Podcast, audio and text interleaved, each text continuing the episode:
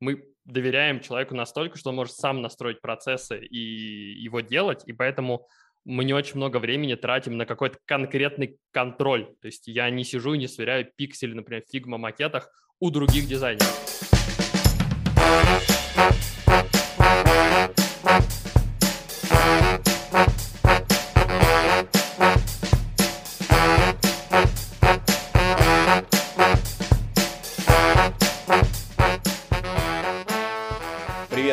С вами подкаст Дизайн Прост, и э, сегодня с вами в виде ведущих я, Павел Ярец, и Ваня Буявец. Э, Ваня, привет. Привет, привет. Наш, наш тандем сегодня собрался много-много С, и витамина С нам тоже потребуется много, потому что лето скоро, весна наступила, и мы будем кайфовать с сегодняшним гостем. Расскажи, пожалуйста, о нем. А, с нами сегодня Сергей Красотин из Humble Team. Вот он выполнил свое обещание и пришел к нам повторно. Серега, привет. Всем привет. Спасибо, да, за то, что позвали. Буду рад рассказать снова кучу штук про дизайнеров. Как обычно, за полгода опять все кардинально поменялось. Куча новинок есть того, как происходит, не знаю, найм внутри команды, внутри стартапов, что с ним происходит от старта до финиша – а, а финиши у стартапов бывают разные, как мы все знаем. Буду рад, как обычно, поделиться всеми-всеми секретными штуками, что мы накопили за эти полгода. Окей, давай тогда начнем с таких тем замечательных. А, раз уж ты затронул тему скиллов, а, это действительно актуальная важная тема, и я думаю, что она будет при любом раскладе мировом, как бы, да, все равно актуальной. Что у нас происходит, собственно, со скиллами человека, когда человек хочет пойти в стартап? Вот именно стартап, не продуктовая команда, где у тебя на Headhunter а, выложено, условно говоря, да, или на какой-нибудь там суперджоп, да, стек технологий, какие-то стандартные вещи, а вот именно стартапы. Да, когда человек что-то начал. Какие требования у стартаперов сейчас есть при нами дизайнеров? Это на самом деле очень интересный топик, потому что требований как таковых нет. То есть если вы откроете любые вакансии на Angel CO, возьмете какой-нибудь Dribble, любые другие э, стартаперские биржи вакансий, то вы увидите, что стек э, технологий и стек дизайн-методов сильно отличается. Он будет от «делаем лендинг срочно, завтра начинаем, погнали-погнали», до у нас большой продукт, надо знать все ресерч-методы и вообще интервьюировать, и прототипировать, и motion, и еще что-то, и еще что-то, и на дуде играть. И все это действительно разное, но, на мой взгляд, есть единственный суперсильный тренд, который точно всю индустрию так уже за полгода немного поменял. А, и мне кажется, он в том, что дизайнер становится такой профессией, где подразумевается, что ты точно знаешь а, бизнес-контекст проблемы. И обычно таких людей в стартап-команде на самом деле немного, потому что инженеров, например, с, таки, с такой штукой не часто нанимают. Или, например, а, каких-то маркетинг-специалистов, у них меньше, ну, не, не так сильно спрашивают про какие-то бизнес-вещи, а с дизайнерами становится совсем по-другому. А, есть даже уже такая шутка, что чтобы делать дизайны лучше, тебе нужно идти на MBA, а не в какую-нибудь дизайн-школу. И это отчасти правда, просто потому что, а, на мой взгляд, любой стартап — это просто постоянные повороты в разные стороны. Вы все время ищете, даже если вы какая-то большая компания, у вас там 500 человек уже, и вы, может быть, уже не стартап, а прям такая большая фирма, все равно ваша модель — это поиск монетизации, поиск э, новых пользователей, и это постоянный поиск нового, нового, нового. То есть если вы что-то не выкатываете две недели, скорее всего, у вас просто офис отключен от электричества. Такое точно не, не поощряется в индустрии.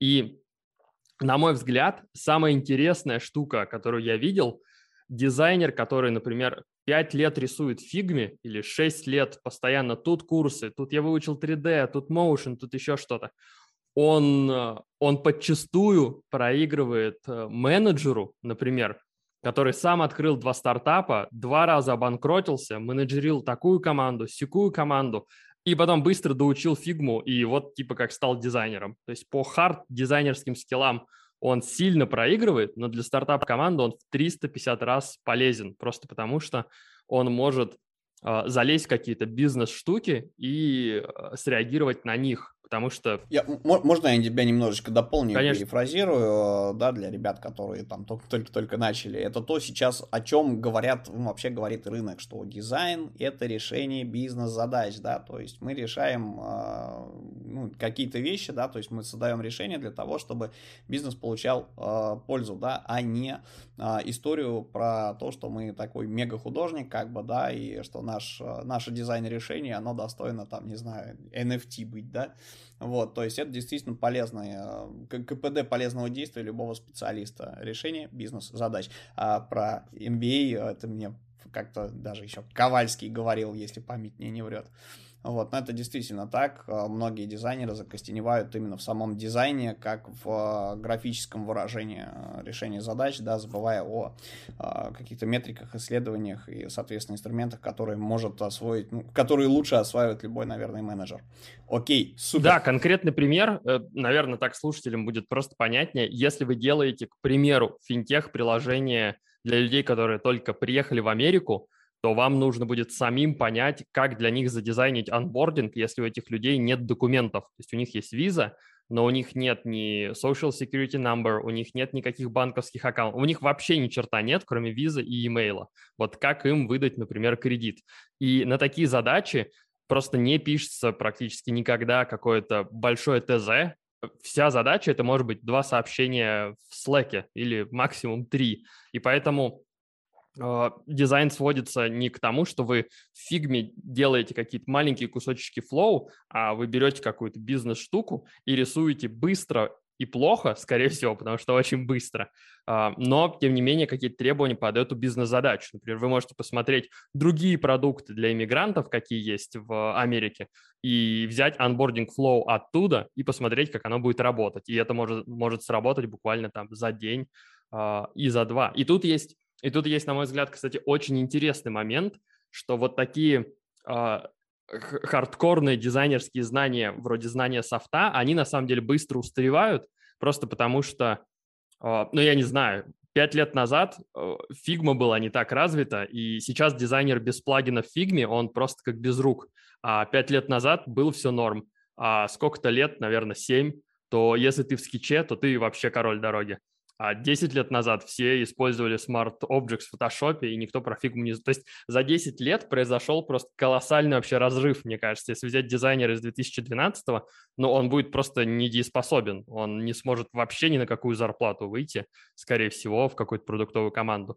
А вот с бизнес-знаниями такое не происходит. Они устаревают сильно медленнее, и поэтому, если вы себя накачали вот с точки зрения решения каких-то бизнес-гипотез, то вы вот не участвуете в этой бешеной вообще гонке, а просто постепенно накапливаете знания, которые всегда будут нужны. А, и у меня есть э, очень такой в памяти хороший ответ а, знакомого, который занимается производством самолетов тут в Европе. А до этого он менеджер прям в фабрике, и до этого он был топ-менеджером на заводе Coca-Cola. Я его спрашивал, Тамаш, как, как это работает? А, ты раньше разливал газированные напитки с, с, по сути, с сахаром, и сейчас делаешь самолеты, которые, казалось, ну, они прям вообще ничего общего не имеют. И Тамаш ответил так, что он говорит, я там руководил пятью тысячами людей, и тут руковожу пятью тысячами людей, только там мы выпускали типа полмиллиона бутылок, а тут 14 самолетов. Разницы, честно говоря, никакой, даже геморрой меньше, потому что объем чуть-чуть э, отличается. И, и, и в этом, наверное, как бы и, и вся классность знания дизайн-методов э, с точки зрения бизнеса. Если вы научили себя классно-классно что-то решать с точки зрения каких-то больших задач самого стартапа, а не его интерфейса, то это ну, практически универсальные, э, универсальные знания. Супер. А можно тогда так, ну мы просто так бодро начали, да, там про Штаты, про иммиграцию, а, про вещи, которые сейчас происходят, да, чтобы их не касаться, но при этом, чтобы, да, как бы не вызвать отторжение, что типа о чем вы говорите, как, как, как, как, какие штаты, какие стартапы. А можешь ли ты э, рассказать о такой штуке, как смотри, сформулирую вопрос. Есть ли возможность сейчас, вот прямо в текущих, э, да, там, в текущей обстановке в 2021 году э, общаться с людьми, расплачиваясь друг другом криптой? Которая пока не подчиняется, да, условно говоря, каким-то банковским системам и так далее. То есть встречались ли у тебя в практике какие-то вот вариации на то, как вести э, там бизнес или предлагать себя на рынке труда э, без, э, ну, собственно, без банковской системы? Это зависит от крипты и от сферы. Например, какие-то государственные штуки для вас закрыты полностью. Например, чешское правительство для вас никогда куда-нибудь эфир не скинет на кошелек, естественно. А второй конец этой палки – это, естественно, все крипто-стартапы, которые в этом крутятся просто нон-стоп. Зачастую они переводят крипту, почему нет? И это достаточно понятная для них сфера. Я вот знаю лично дизайнера, который все деньги держит в эфире, и себе на чай и кофе просто на карточку какое-то количество переводит постоянно. У него, правда, достаточно узкая экспертиза, он уже Uh, он мне говорил про блокчейн uh, и биткоин, когда еще были шутки про чувака, который получил сдачу от покупки пиццы в один биткоин, и в это вообще никто не верил. Вот, он уже в это копал, и он такой достаточно uh, агностично относится к обычной банковской системе.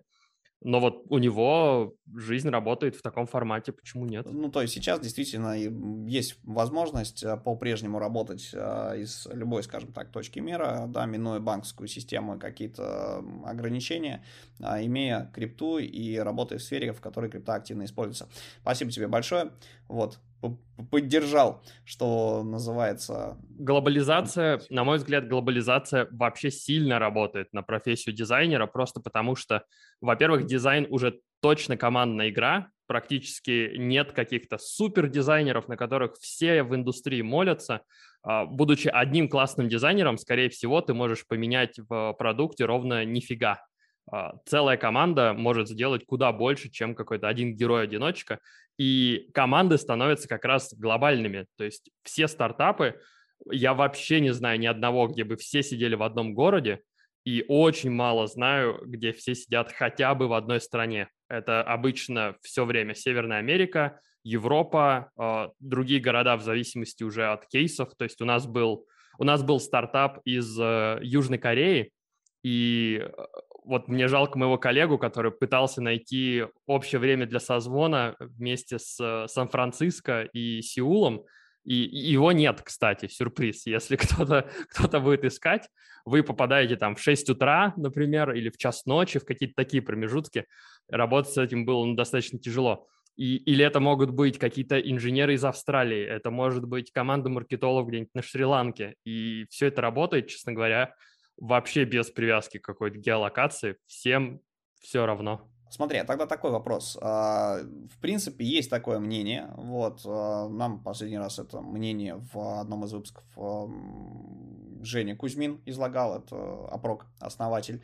Он как раз говорил о том, что будущее на рынке за маленькими, очень оперативными командами, да, то есть небольшая, огромная продуктовая команда раздутая, да, не один соло-одиночка, а именно коллаборация. Там человек 5 собрались и, соответственно, либо кого-то обслужили, либо создали свой продукт.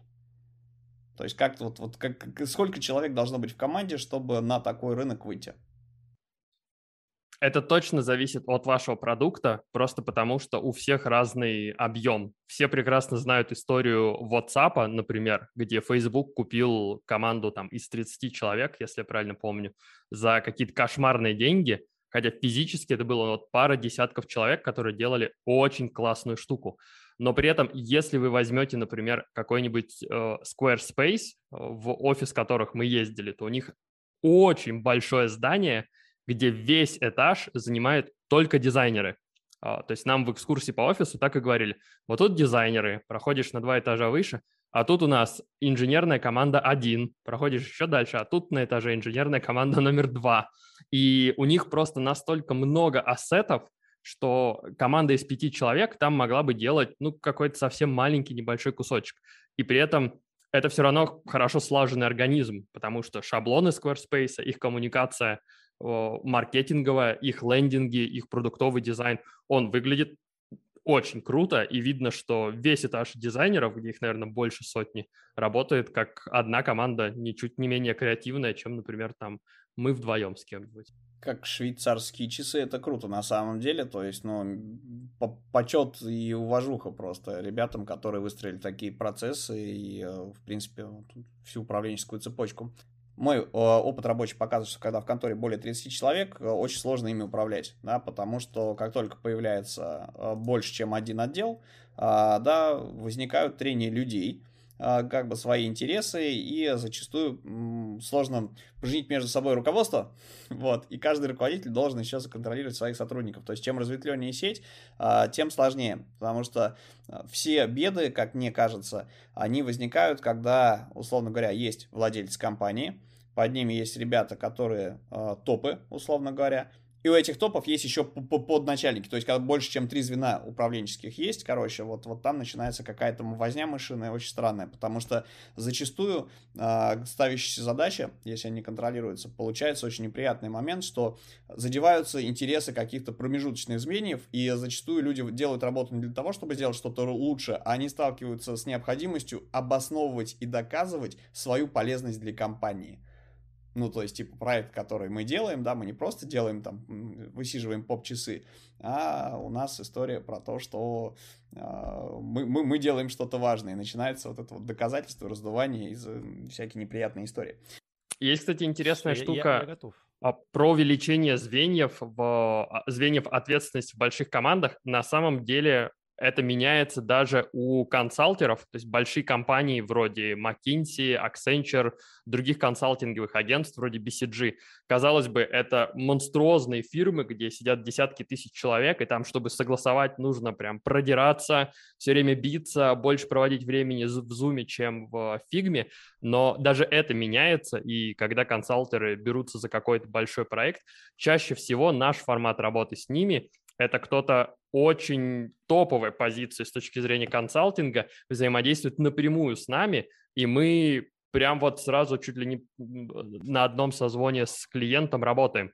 Просто потому что, ну, другой процесс будет супер неэффективен, ни в чьих интересах нет там отстаивать свое мнение, свои карьерные цели. Все, наоборот, вгребут как-то в одной лодке. И я не сталкивался с какой-то откровенной э, бюрократией, даже в рамках, кстати, парочки чешских штук, которые традиционно считается, что чешское IT, оно такое не, несколько закостенелое, но даже оно оказалось достаточно быстрым, когда мы делали приложение для покупки билетов в общественный транспорт в Праге. Вот, а, я ожидал полного письма, а оказалось, что это точно такой же стартап, у них есть свое мобильное приложение, свой сайт, свои KPI, и они просто топят за то, чтобы как можно больше людей как можно быстрее купило билеты ты меня сейчас просто в это самое подвесил фразой чешская IT. Вот. А что есть такое чешский, есть? Есть чешский фарфор, а есть чешская IT. Между прочим, чеш, чешская IT — это очень широкая сфера. У меня очень много знакомых работает из Чехии в формате там программистов и прочих ребят. И я скажу тебе, это очень большая, не знаю, коалиция людей, назовем это так, потому что их очень много. И все говорят, такие, давай приезжай тоже, пожалуйста, в Чехию, там очень здорово, и помогают такие специалисты. Там, по-моему, какие-то даже льготы для этого есть. Если я не ошибаюсь, Сергей, может, он поправит меня, если... Не, я понимаю, льготы, что... льготы есть в зависимости от вашего проекта, но при этом точно стоит понимать, что чешская IT — это не люди, которые делают, например, чешскую доставку еды, чешскую Яндекс.Лавку, чешский сервис такси или еще что-то. А, сами внутренние рынки Европы практически во всех странах, они достаточно маленькие. То есть, например, внутренний рынок Чехии – это пол Москвы.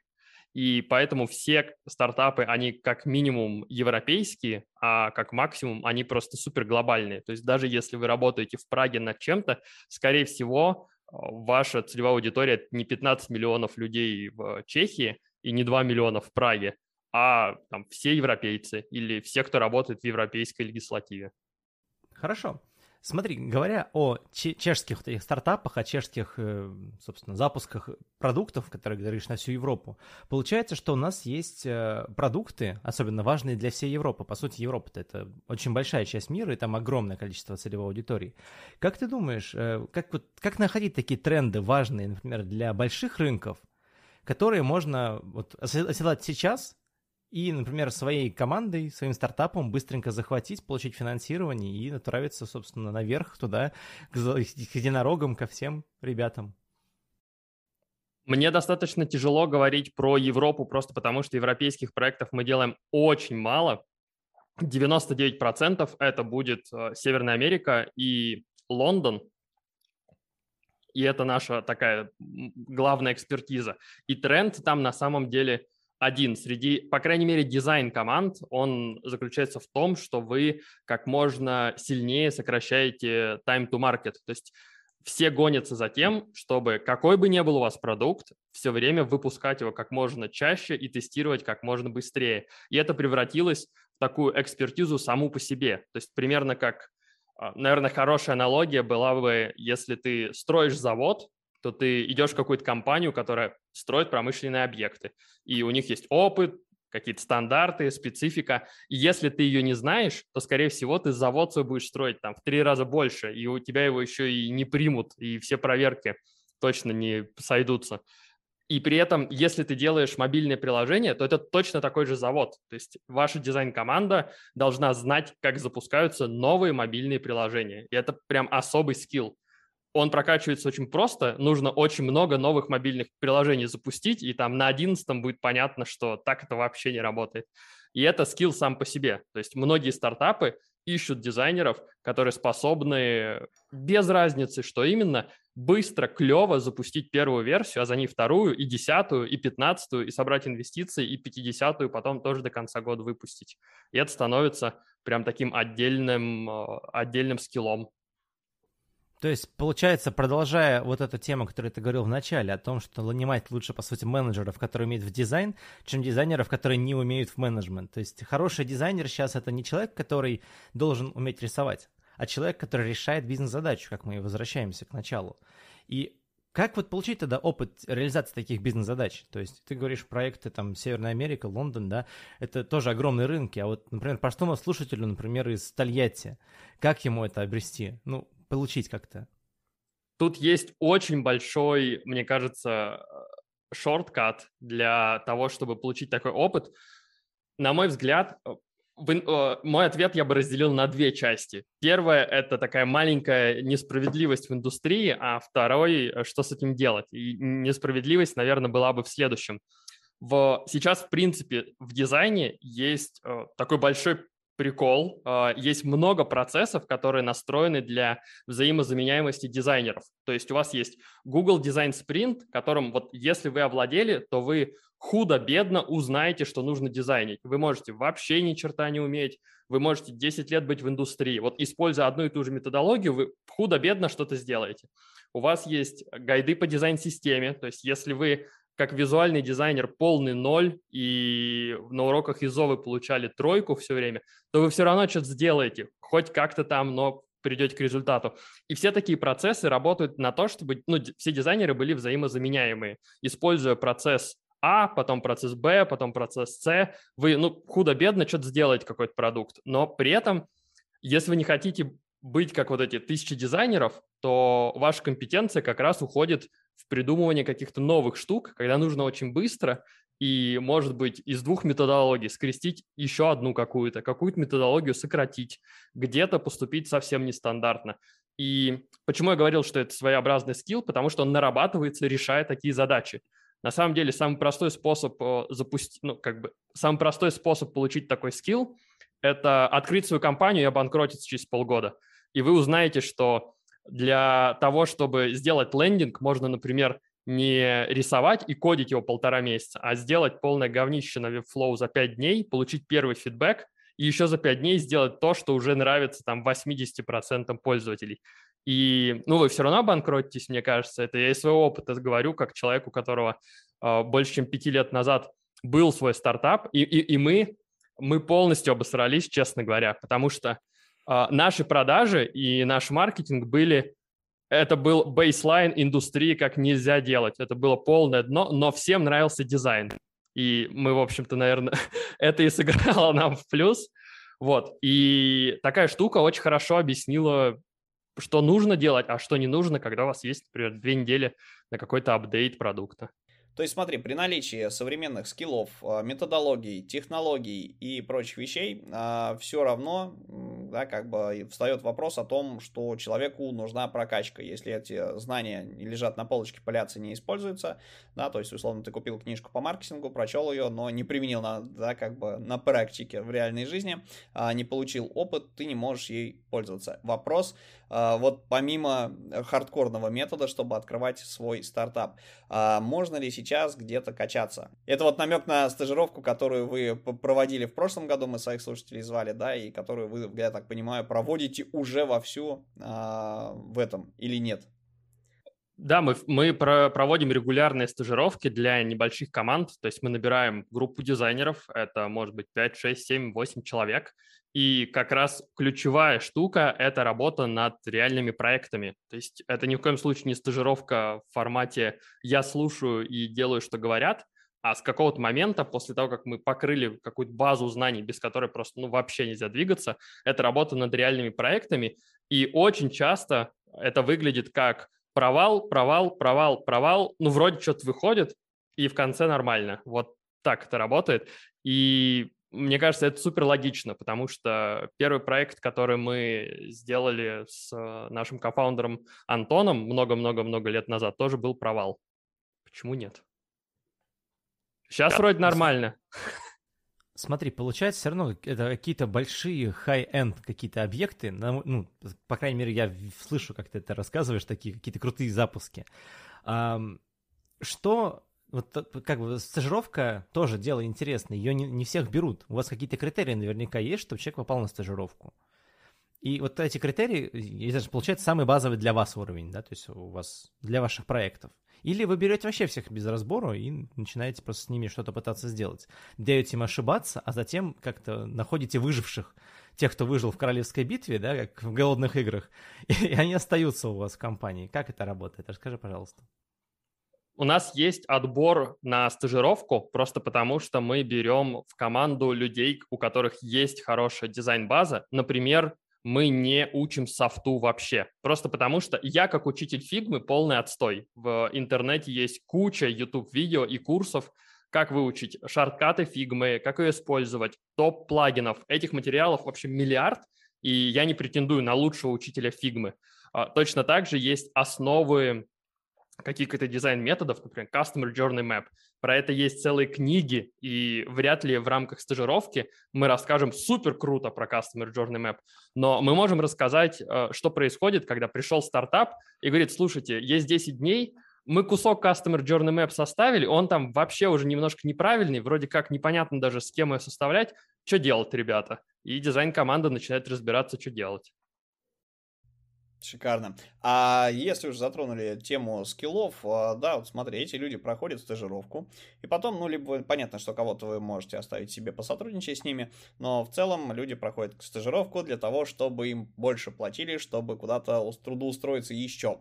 Ну, это стандартная история, большие, ну, как бы, по, по, опять же, моему персональному мнению, хорошие деньги, они на проектах. Ну, то есть, да, ты можешь быть частью большой продуктовой команды и работать там, условно говоря, как наемный сотрудник, приходить в офис и э, умер, умирать на этом через какое-то время, но со стабильной ЗП. Вот. Э, либо история идет про то, что ты реально обслуживаешь стартапы, ты берешь какой-то, да, какой-то проект, э, соответственно, делаешь его, условно говоря, там 6 месяцев-год, да, соответственно, имеешь с этого деньги, потом подключаешься на другой. Ну, или синхронно, э, да, продаешь свое время за деньги. Так вот, у меня к тебе вопрос такой, как к работодателю.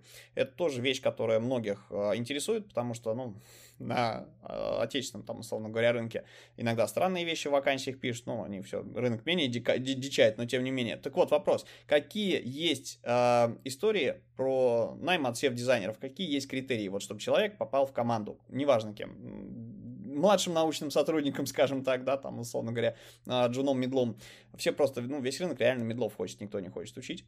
Вот, то есть, а, вот какой минимальный э, уровень должен быть, чтобы в это войти? Именно как к работодателю, а не как э, к стажеру стажировки.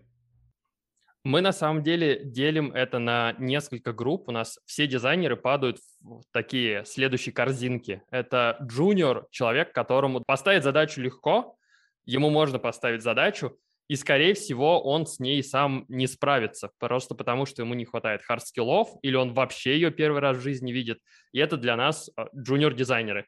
Middle дизайнер – это человек, который с такими задачами уже сталкивался, и когда мы ему говорим, например, делаем onboarding мобильного приложения, он знает примерное количество артбордов, что там вообще есть. Или мы делаем flow платежей в банкинге, он примерно понимает, что это такое. И такой человек может справиться один, может справиться чуть хуже, чуть лучше, но ему можно дать задачу, и через день э, она будет готова, например. И senior дизайнеры — это те, кто могут других научить, как делать классно. То есть, по сути, есть три уровня. Я не могу, а, я могу, и я могу так, что и все остальные со мной тоже смогут. Шикарный, мне кажется, ответ. Но тогда еще один коварный вопрос к тебе в тему прошлого выпуска. А, да, в прошлый раз мы говорили, что а, зачастую Humble Team а, делает очень крутые проекты для вещей, которых вообще в мире не существует. Ну, то есть, типа, как ты это в прошлый раз озвучивал, что а как нарисовать CGM для продукта, которого не существует. Нет референсов, нет ничего, да, там нужно разрабатывать какие-то инновации, да, как в интерфейсах, так и, а, собственно, в процессах. В такие задачи вы каких людей берете? На самом деле я большой сторонник того, что люди на стартапах работают, а, наверное, даже не так. А, я большой сторонник агрегации экспертизы, и обычно, если человек запускает новые вещи постоянно, то это просто точно такой же скилл. Вот как вы умеете, например, motion дизайн, так вы умеете вообще непонятную совершенно чушь взять и превратить это в ассеты для инженеров. Это тоже скилл, который нарабатывается – превращение всех этих непонятных требований от бизнес-стороны в какие-то свои гипотезы, валидации их с пользователями и потом создание какой-то первой версии. И в рамках, например, Humble Team мы еще это делим на э, вещи, которые привязаны к индустрии. Например, финтех-проекты, их можно складывать примерно как лего из разных кубиков. Например, в любом финтех-проекте будет э, KYC, э, Know Your Customer, когда вы загружаете как пользователь все свои данные для того, чтобы банк вас просто принял. И такое флоу есть везде, например. Соответственно, если мы делаем финтех-проект, то его делает человек, который эти KYC рисовал уже 350 раз, и 351 он просто делает супер быстро. Это, кстати, очень хорошо влияет на time to market, потому что если 80% flow вы уже когда-либо делали, то вы просто копируете, меняете, и вы релизите фичи сильно быстрее, нежели с э, Google сообщения, что такое KYC, там step-by-step guide, и начинается. Здесь действительно интересно, вот ты рассказываешь прям про такие здоровские вещи, как огромный flow, подготовленные проекты, и все замечательно. И выглядит так, что все проекты из этого состоят. Но мне кажется, это не совсем так. Я понимаю, что у вас так состоит. Но как, например, другим бизнесом добиться такого?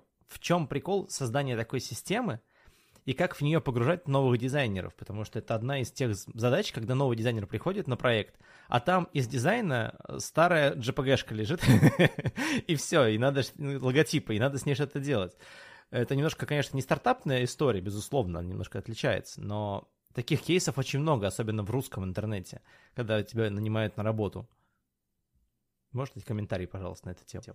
На мой взгляд, вот если так, э, мне пришла в голову интересная аналогия, что по сути я бы сформулировал задачу дизайнера в стартапе, ну или в каком-то продуктовой среде. По сути, он помогает бизнесу проверить какие-то риски. И самый ключевой ключевой скилл у дизайнера – это как раз идентификация этих рисков и придумывание какого-то интерфейса, чтобы быстро его э, пропустить через проверку, просто посмотреть, что будет. А вот хороший пример у нас было приложение э, для людей, которые снимают квартиру, ищут квартиру и снимают ее через мобильный телефон, проводят платежи. И в этом приложении, естественно, скопилось достаточно много людей, которые квартиру платят не вовремя. У них у всех там платеж, например, 10 числа месяца. Кто-то платит 15, кто-то платит 19, кто-то платит 24, кто-то платит через месяц. И нам нужно было точно с ними бороться, потому что на маленькой base это еще работало, когда у вас там тысяча человек заплатило поздно, ну нормально. А когда поздно заплатил 20 тысяч, вы уже думаете, черт, блин, это куча денег. Ну, умножьте 20 тысяч человек на там среднюю стоимость аренды квартиры где-нибудь в Нью-Йорке, и получится, ну, прям так скажем, нормальная сумма.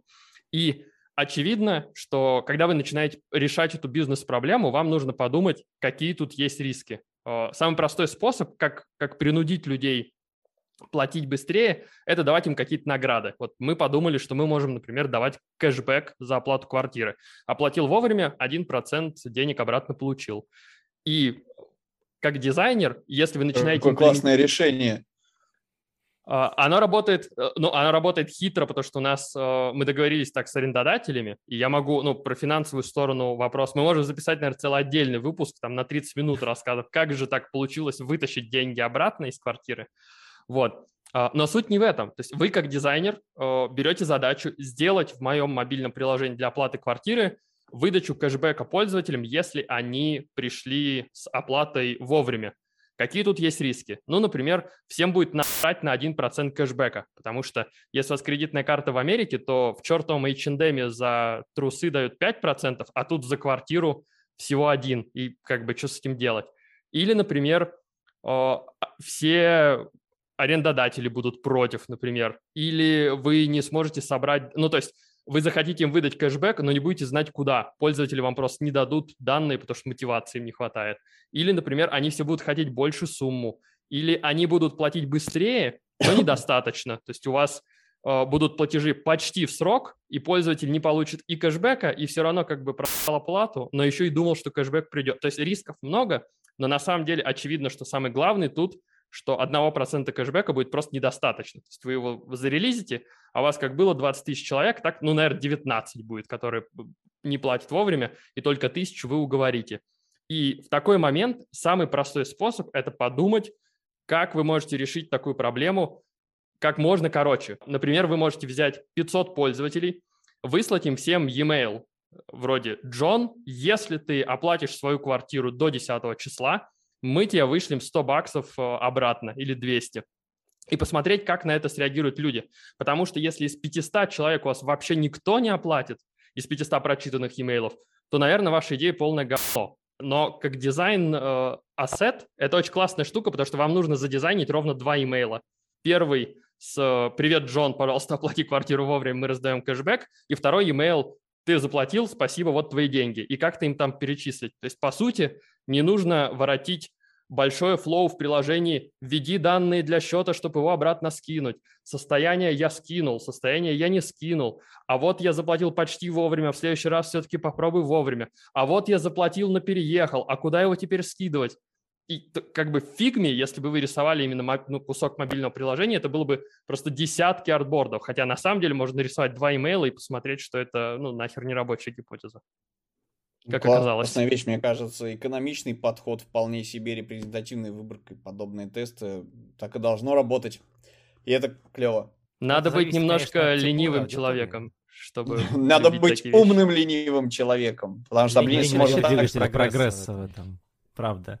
Просто здесь вопрос в том, насколько целевая аудитория, да, то есть можно выбирать, э, ну, там, маркетинговые штуки брать, если, да, то по теплоте аудитории, по длительности пользования приложением, там можно, конечно, покрутить, но, мне кажется, тоже тема для отдельного того подкаста, как ты говоришь про финансы Не, про вот эту всю аудиторию. Вань, ну здесь же получается, все, все по квартирам сидят, и там понятно, что если человек бомж на грани выселения, ему этот кэшбэк не уперся, да, как бы ты об этом ну... можешь не узнать, но при этом, э, ну, реально, как бы а, средняя температура по больничке, мне кажется, вот Потому что если бы вы сделали приложение за там два месяца, дай бог, то результат был бы такой же. Выяснилось бы, что все бомжи, которым пофиг. Ну, стоит сделать приложение для бомжей тогда, получается. А Ваня на самом деле квартиру. не в курсе. Ребята делали приложение, э, слушай, э, точнее не приложение, сервис по пресеканию нелегальной проституции. Как, как это называлось? Э, Серег, напомни. Uh, нет, это скорее не пресекание. Я даже задумался, что что может быть за приложение, которое пресекает нелегально. Ну, ну просто раз рассказывал вот это. Не, ну где-то легализовано. А, это приложение, которое, позва... А, которое помогает жертвам секс-трафикинга в Северной Америке. То есть если вас используют в этой индустрии, и, например, вас привезли из Мексики, вы не знаете ни локальных мест, вы не знаете язык, вы даже не знаете, как позвонить в полицию, потому что вы на английском не говорите, то с помощью приложения можно найти ближайшее убежище, где вам хотя бы помогут с точки зрения языка, с точки зрения медикаментов первой необходимости и ночлега на какие-то ближайшее время, просто потому что даже если вы сбежали, то на самом деле сложности все еще только начинаются, потому что вы, скорее всего, сбежали куда-то в неизвестность и вообще не понимаете, что делать. А вот такой сервис, ну и с рекламой в соответствующих местах, он хоть немного помогает, потому что люди обычно, ну, можно попасть в ситуацию, когда ты сбежал, не понимаешь, что делать, и идешь ночевать под мост, и тебя снова ловят. Вот, а, это такая штука с приложением была. Проблема первого мира просто.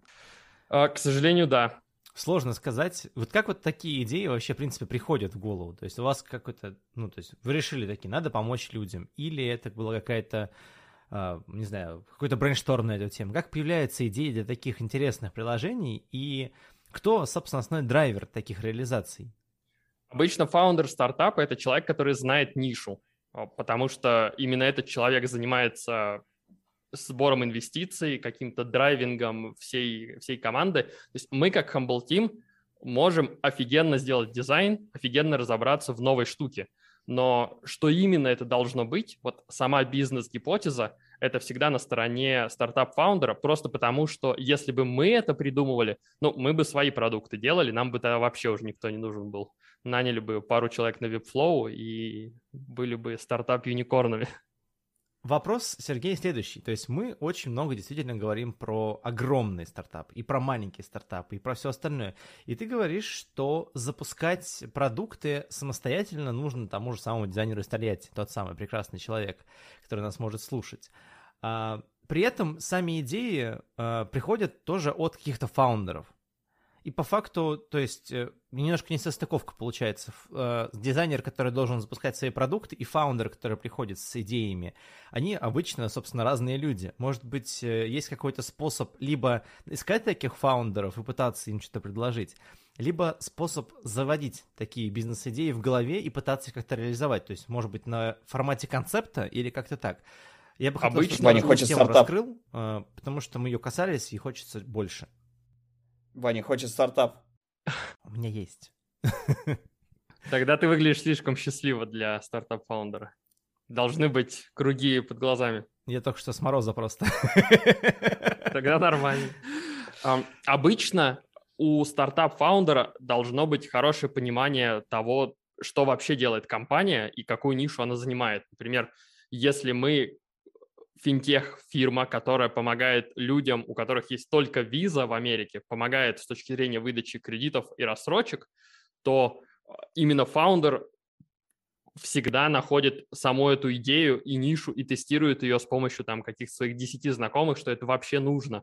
Например, вот финтех-проект, над которым мы работали, это два чувака из Штатов, которые в рамках э, своего обучения в университете написали модель, которая позволяет по транзакциям в банке предсказать, э, с какой вероятностью человек вернет кредит. То есть ему не нужно ни social security number, ни налоговой декларации, ни размер зарплаты. Просто они берут все транзакции из банка и смотрят, сколько человек э, принял к себе, сколько он потратил, и на основании этого говорят, что, например, 5000 долларов он, скорее всего, вернет. Они написали такую дипломную работу, и им кто-то предложил, типа, чуваки, если вы все так четко рассчитали, то, может, запуститесь и посмотрите. И они запустились и посмотрели. И оно вдруг начало работать. И они начали сначала выдавать деньги из своих накоплений. Они у них быстро кончились. Они попросили всех родных. А, и у них потом деньги кончились. И они такие, блин, вроде все берут и все отдают. Может, фирму сделаем? И вот они это нашли. А, но как из этого сделать какой-то конкретный интерфейс, конкретный продукт, этого они не знают. То есть они знают, как пропустить данные человека через э, алгоритм и выдать ему, например, 2000 долларов или отказать в выдаче трех. Но как будет выглядеть iOS-приложение или лендинг, который просит людей засобмитить о себе кучу данных, это неизвестно, и это как раз то, что должен решить дизайнер. А если у стартап-фаундера такого понимания нет, то, скорее всего, ну, у него нет даже самых первых инвестиций, потому что это обычно первое, что проверяют ну, в любом инкубаторе, в любом акселераторе. Серег, скажи, пожалуйста, когда у вас следующая стажировка намечается? Потому что прям ты это все так бодро рассказываешь, что очень хочется по возможности поучаствовать. И вообще, если есть какие-то спринты, может быть, да, не вне стажировки по прокачке дизайнеров, В каких форматах это проводится, где это искать? Скажи, когда это начинается, как это найти? У меня есть снова два ответа, как и на любой вопрос. А, первый заключается в том, что на самом деле между дизайнерскими стажировками мы на все 100% сконцентрированы на самом деле на коучинг стартапов, потому что мы менторим разные штуки в акселераторах, и обычно мы там как раз пытаемся научить людей разбираться с какими-то бизнес-штуками, связанными с интерфейсом. А касательно именно стажировки, она идет у нас на самом деле прямо сейчас, и следующий набор будет в конце апреля – но, как обычно, мы об этом трубим во все соцсети, в наш ньюслеттер, в наш блог, на сайте. И, честно говоря, тяжело не заметить, если вы подписаны хотя бы хоть на кого-то из Humble Team. Обычно мы сообщаем вообще везде, везде, везде, везде.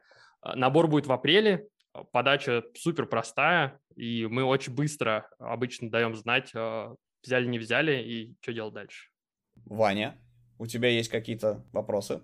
Нет, у меня вопрос на самом деле, какие я уже задавал, какие навыки нужны, чтобы попасть на стажировку. Основной, вот реально основной навык, давай, давай один самый ключевой, который ты сам выделяешь для поиска дизайнеров. Вот с какими дизайнерами тебе проще работать? Назовем так. так. С дизайнерами, которые могут взять э, непонятную задачу и сделать хотя бы плохо.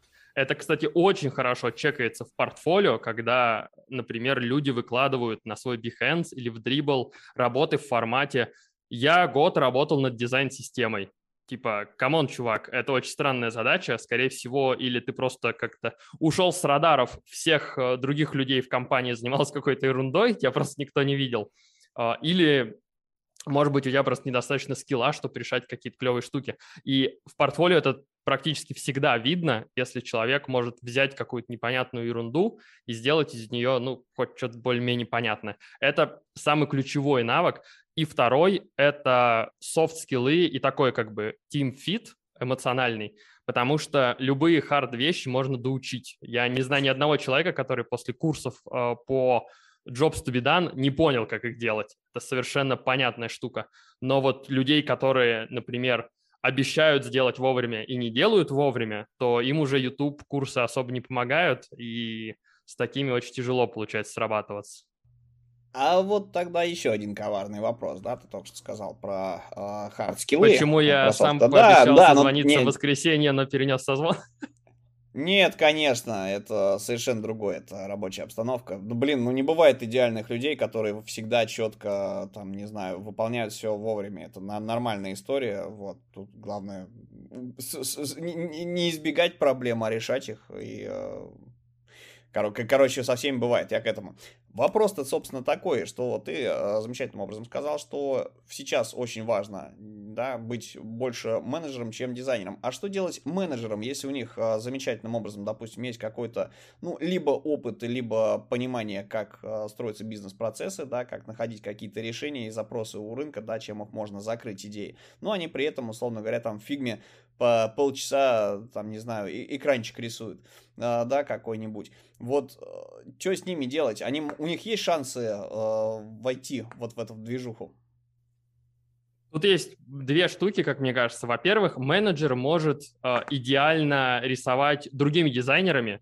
Например, не обязательно рисовать самому в Figma, а можно найти человека, который рисует в Figma, законнектить его с человеком, который умеет 3D, человеком, который делает иллюстрации motion, и вот у вас уже лендинг сам собой нарисовался, хотя вы пиксели даже не подвинули.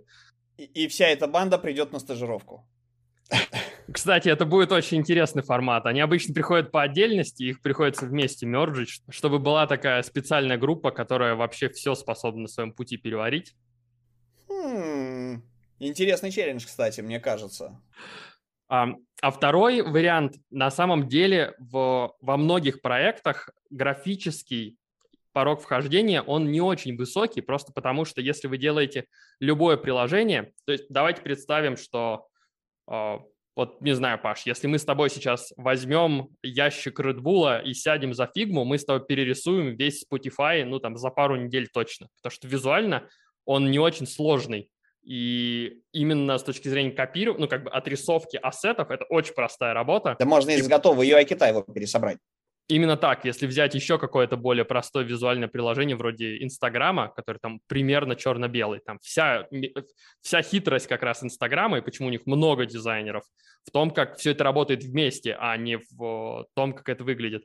И в такие проекты порог вхождения с точки зрения визуалки на самом деле низкий, а порог вхождения с точки зрения системного мышления, наоборот, высокий. И вот такие люди, которые дофига знают про всякие бизнес-вещи и много разбирались с какими-то непонятными гипотезами, но плохо рисуют, они обычно чувствуют себя сильно комфортнее, чем в формате э, «нам нужен лендинг, креативная концепция, мы хотим выиграть дизайн-награду через две недели». Тут, конечно, как бы непонятно, что такому человеку делать. Круто. Окей. Я могу рассказать, как мы наняли дизайнера с самыми отстойными софт-скиллами в жизни вообще. А давай. У нас была необходимость сделать небольшое дополнительное финтех-приложение, то есть это был, была банковская штука, и у нее было отдельное приложение там, для перевода денег, например. И мы искали, кем усилиться именно на этот короткий проект, потому что его нужно было сделать, потом закрыть. И мы нашли человека, который сказал, да, я делал подобные вещи, прям все знаю, все супер. Мы с ним договорились в понедельник начать. И в августе мы, в общем, стартанули этот проект с ним. В понедельник он говорит, я получил все материалы, начинаю делать. Но к вечеру, наверное, ничего не покажу. Это был уже первый звоночек, как я понял. Я говорю, ну ладно, мы, в принципе, по дефолту доверяем людям, потому что, ну, если не доверять, то придется всех контролировать, а на это никаких нервов не хватит. Мы считаем, как бы по умолчанию чувак начинает всегда с плюсов, и он может испортить о себе мнение, но не так, что мы по умолчанию думаем, что он дурачок, а он может улучшить.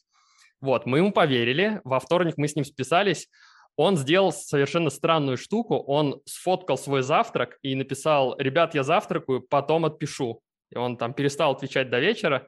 Сказал, слушайте, подождите, давайте в среду, короче, синканем. Я думаю, так два дня прошло, сейчас клиент начнет еще нас пинговать, будет прям совсем неприятно.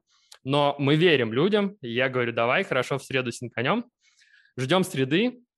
Он говорит, слушайте, вообще форс-мажор, прям непонятно, что происходит у меня сгорела машина на парковке, я ее как раз хотел продавать, а, ну, типа, все, спалили за ночь.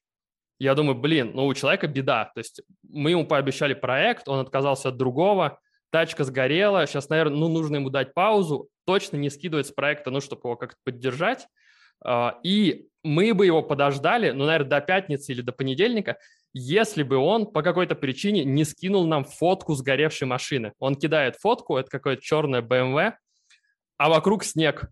И я пишу, слушай, а сейчас же август. Он говорит, да вы про... Ну, и он ответил что-то вроде там, вы полный придурки и заблокировал нас везде. Хотя так, э, ну, сработало бы. Я до сих пор не понимаю человека, почему он еще в понедельник не сказал, слушайте, давайте стартанем в пятницу. Ну, было бы нормально, мы пять дней бы подождали, почему нет? Ну, то есть у него были такие хард-скиллы, похоже, всего, что, которые хотелось проверить и которые были подходящие для проекта, что они перевешивали вот это вот все, все эти неудобства получается. Или ну, как я уже проверили. сказал, по умолчанию мы верим, если человек говорит, «А, в понедельник что-то случилось, давайте во вторник, то, скорее всего, он не врет, и у него точно благие намерения, давайте во вторник. Но иногда случается вот так, что горят машины. Сложно. Причем я, я до сих пор не понимаю, да. зачем он скинул фотографию. Это был бы идеальный план, если бы не это. Все испортила яичница, он, видимо, просто по привычке бомбил фотками. И... Я, я просто начал, начал сгорать от стыда, когда ты начал рассказывать эту штуку, потому что у меня сейчас есть клиенты, которым я третью неделю задерживаю историю. У нас постоянно... Не, работа движется, просто она не завер... Этап, который намечен на неделю, он не завершается срок, там один-два лишних дня проходит. Вот мне приходится на выходных догонять. Но это мои уже управленческие проблемы. Вот, и так, такую штуку я замечаю на самом деле всегда, когда ты ведешь больше, чем один проект вот, ты ситуацию перестаешь контролировать, потому что есть в проекте больше, там, условно говоря, чем два человека, тет-а-тет. А, кто-то там должен забирать ребенка из садика и может с тобой засинхрониться, да, кто-то там документы не подписал, кто-то еще что-то случилось, короче, и в итоге у вас, ну, как бы, все, все немножечко кувырком, но когда у тебя клиентов, ну, источников заказов и э, точек коммуникации дофига, вот, стоит перенести конфкол какой-нибудь на полчаса, и все у тебя разваливается к чертовой матери, потому что, ну, у всех людей пригорает одновременно. И как бы если одно что-то случается, у кого-то еще на это накладывается. Вот, вот эти беды. Э, мне кажется, э, это лечится мне только по выстраиванием очереди, наверное. Но опять же, Я, я не знаю, вот расскажи мне, как ты умудряешься жонглировать какими-то вещами? Вы же тоже не один проект ведете своей командой. Мне, кстати, кажется, что тут супер хорошо помогает как раз доверие людям. То есть, когда мы нанимаем кого-то на позицию, которая подразумевает ведение проектов, мы доверяем человеку настолько, что он может сам настроить процессы и его делать, и поэтому мы не очень много времени тратим на какой-то конкретный контроль. То есть я не сижу и не сверяю пиксели, например, в Figma макетах, у других дизайнеров. То есть я у себя сверяю на проектах, но в чужие не смотрю, если там отступ 36 или 32, потому что я думаю, что человек, который у нас отработал, например, два года, скорее всего, он сам знает, что там 36, и он сам сидит и все это сверяет, и не дай бог где-то 32. Не-не, но я, я, я не, про, не про это, вот, а, бывает, да, что какой-то твой узел перегружен, и когда ты этот вопрос не контролируешь, ну, то есть, когда не на тебя чувак работает, условно говоря, да, он там, ты, ты работаешь в каком-то проекте, и у тебя одновременно несколько заказчиков, и у них у всех э, синхронно пригорело, э, ты начал там помогать одному, э, пригорело у второго, и ты ими жонглируешь, короче, да, появляется третий, и у тебя реально, ты просто роняешь эти горящие шарики, условно, вот, и потом у тебя уходит, ну, реально достаточно большое количество времени на то, чтобы все это дело вылечить и войти в норму, то есть, пока один из проектов не закончится, два других, они а, так и будут, собственно, смещаться постоянно.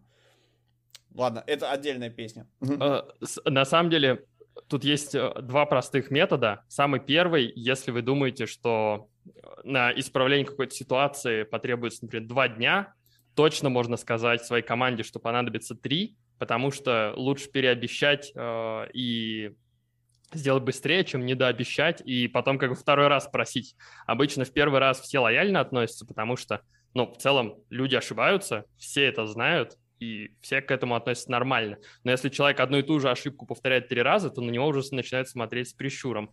И поэтому, если вы себе заранее дадите какой-то простор, то это точно супер помогает. Вот.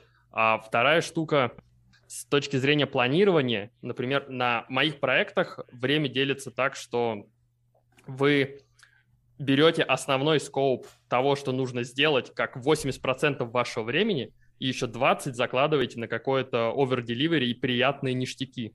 И вы всегда делаете то, что просил клиент, плюс еще есть запас сделать что-то крутое. То есть, например, вас попросили переделать лендинг, вы его переделали, и на 20% времени оставшегося еще сделали юзабилити тесты. Просто поспрашивали людей, показ, показывать им лендинг, спрашивать, что происходит. В таком случае, если произойдет какая-то труба с лендингом и придется задерживаться, ну, вы просто не сделаете вот это over-delivery. И для клиента будет, ну, как бы пообещали за 5 дней, сделали за 5. Хотя я внутри знаю, что я сделаю за 4, а еще за день сделаю какие-то классные ништяки. Ну, или это будет просто резерв, чтобы их не делать, если там совсем все плохо. Да, Хитрый менеджерский подель... скилл на самом деле. На это... самом деле, да, он э, там чуть ли не со времен Советского Союза существует. Вот, ну, я образно. То есть, на самом деле, штука не новая, но действительно должна работать. Главное об этом, захлебываясь в рутине, не забыть. Мне кажется, очень достойные советы, друзья. В общем, закладывайте в проекты больше времени. А, вот. Мне кажется, нам, Сереж, надо сделать, короче, этот самый прям выпуск про а, менеджерские приколюхи всякие и лайфхаки. Вот. И делиться этим. О, да. Такого накопилось. Есть что поспрашивать. Очень много. Есть, Есть что рассказать. Окей. А, слушай, еще вопрос. Ты же придешь к нам еще в выпуск? Я с радостью. Мне кажется, это маленькая часть того, что мы насобирали во всех-всех-всех стартапах за последнее время. Там есть еще вагон разных историй про то, как, э, например, были компании, которые собирали инвестиции вообще без интерфейса, и это нормально, и это работает для проверки гипотез, когда у вас вообще нет никаких живых штук, как бы, почему нет? А, как какие-то продукты совершенно полностью разворачивали вообще, что у них происходит. И если раньше это было приложение для обучения английского где-нибудь в Дубае, это превращается в сервис по доставке еды вообще везде в Азии. Есть много разных штук, и то, как с этим работать, это, конечно, постоянно какая-то новая штука, с которой ты думаешь, черт, опять, что за штука, которая меня удивляет. Но как-то разбираемся. Отлично, спасибо тебе большое. А, Сергей придет нам и расскажет что-нибудь еще интересное, поделится опытом. А, вот, а, я думаю, что надо бы запросить у тебя еще Ковальского с собой привести как-нибудь, если будет возможность. Это будут все те же самые интересные истории, но про российский рынок. Наверное, даже пять раз клеще. А вот было бы очень круто, да, ваши... Вы же тоже опытом меняетесь очень сильно потому что вы вместе взаимодействуете. Было бы круто послушать про наш рынок, и про, там, и про ваш, да, и как а, все это дело между собой дружится, какие штуки можно притащить отсюда туда и оттуда сюда. Серег, спасибо большое. Друзья, прощаемся с вами. С вами были подкаст Дизайн Прост. Ваши любимые ведущие сегодня это были Павел Ярец и Вань Буявец, а в гостях у нас был Сергей Красотин из Humble Team. До новых встреч. Пока-пока. Всем пока-пока.